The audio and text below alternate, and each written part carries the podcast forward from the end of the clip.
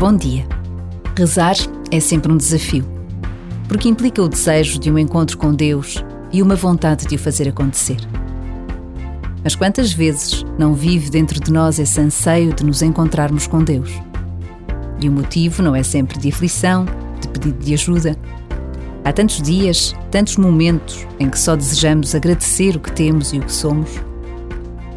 Por vezes, basta a pausa de um minuto para procurarmos este encontro e Deus espera por nós.